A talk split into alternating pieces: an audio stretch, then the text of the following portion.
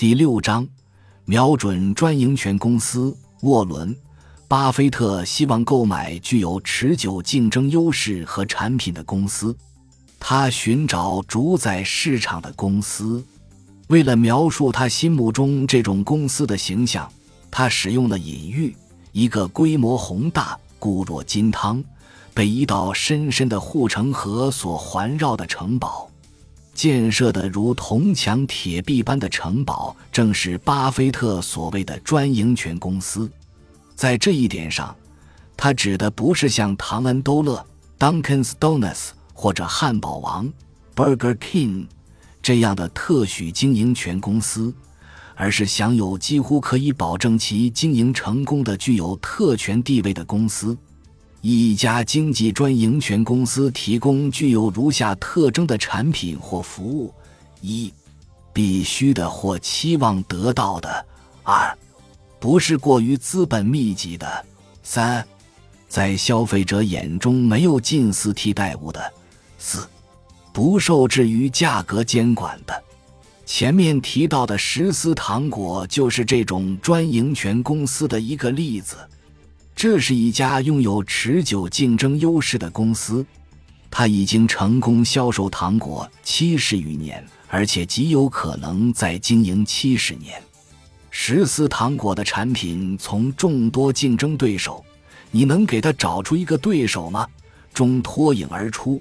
人们购买十四糖果看重的是它的声誉和质量，消费者心甘情愿地花高价买它的产品，而对更廉价的替代品视而不见。所以，作为投资者，你的目标是努力购买专营权公司的股票。许多准备入市的投资者开始他们的寻觅之旅时，都会问如下的问题：这家公司在其行业内？将会在多大程度上改变世界？巴菲特认为，此类问题忽视了基本面的核心点。诚然，一种必须的或期望得到的上述第一个特征，产品可能至少具有一定的能力去改变或部分改变世界。但更为重要的，巴菲特说，是搞清楚这家公司是否具有可持续的竞争优势。你最好拥有十四糖果的股票，它没有设定改变世界的目标，而不是德罗宁汽车公司 （DeLorean Motors） 的股票，后者的初衷就是要与底特律的汽车巨子们掰一掰手腕的。十四糖果有一道壕沟，德罗宁没有，而且这家公司早已不复存在。寻找堡垒般的公司。寻找在竞争中脱颖而出的公司，巴菲特并非一开始就认识到专营权的重要性。在其职业生涯早期，他更为关注大家伙。这些大家伙后来的走势证明都是坏家伙。巴菲特在一些并无吸引力的行业领域内交过昂贵的学费，比如农机制造。二线商场和新英格兰的纺织企业，他们的共同特点是都没有高墙或深壕做屏障。一九六五年，巴菲特买下了新英格兰的纺织企业伯克希尔哈撒韦公司。二十年后，他关闭了伯克希尔哈撒韦公司的纺织品业务，因为他没有前途，还亏掉了很多钱。全球竞争对手扼杀了此类公司，而且由于缺乏持久的竞争优势以及没有深好保护自己的发展前景，所以这些纺织品公司最终都消失了。我们将上述早期错误与巴菲特在2003年所做投资做个对比。他于2003年买入大约20亿股中石油股票，着实震惊了众多观察家。这家中国的巨无霸公司，许多西方人可能从未听说过。它主宰了中国的石油行业，也是全世界第四大最盈利的石油公司，原油产量和埃克森石油公司相当。这就是当你幸运的找到之后，需要在自己的投资组合中强力持有的那种类型的公司。购入专营权公司或任何公司的股票的另外一个关键点是，等到该公司股价进入合理区间时再出手。这一直是巴菲特方法论的鲜明印记。不要频繁进出股市。研究显示，频繁交易会导致损失加大。巴菲特研究专家也是他的传记作者蒂莫西·维克 （Timothy Wick）。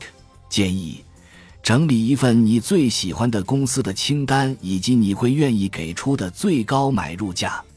把这份清单放在身边，时常查看一下他们的状况，这将帮助你保持纪律性，避免做出损害你的投资组合的举动。在维克的畅销书《巴菲特怎样选择成长股》（How to Pick Stocks Like Warren Buffett）。出于充分披露的考虑，这本书也是交由麦克劳希尔出版社出版。中，他为巴菲特策略中的入库存储股票的做法做了颇有说服力的论证。他迫使你保持警惕，在买入股票之前，你必须确定这家公司合理的价值。这意味着你要研究这家企业。在评估阶段花些时间，将极大的减少你贸然买入的机会。以下是帮助你挑选并持有优质公司股票的若干建议：寻找历经时间考验、傲视群雄的专营权公司，一定要致力于寻找满足巴菲特标准的公司。这家公司的产品应该是必须的或期望得到的，没有近似替代物。不会吞噬你的资金，而且不受制于价格监管。买入某公司股票之前，研究该公司的基本面，确认你在买入公司股票之前做了详尽、严格的评估。这将帮助你做出较好的投资决定，并增加你在长期持股过程中取得成功的前景。在你准备挥臂之前，果断放过头球。巴菲特提倡借鉴棒球放过头球的方式，这是一个棒球的术语，意思是一位击球手在决定挥臂击球之前，放任一些球通过。经过一段时间的磨练，最佳投资者做出的买入卖出决定会越来越少。巴菲特投资圣经，巴菲特说。如果你在一座大城堡周围的深壕里看到了食人鲳和鳄鱼，祝贺你，你找到了那种可以给投资者带来持久回报的公司。感谢您的收听，本集已经播讲完毕。喜欢请订阅专辑，关注主播主页，更多精彩内容等着你。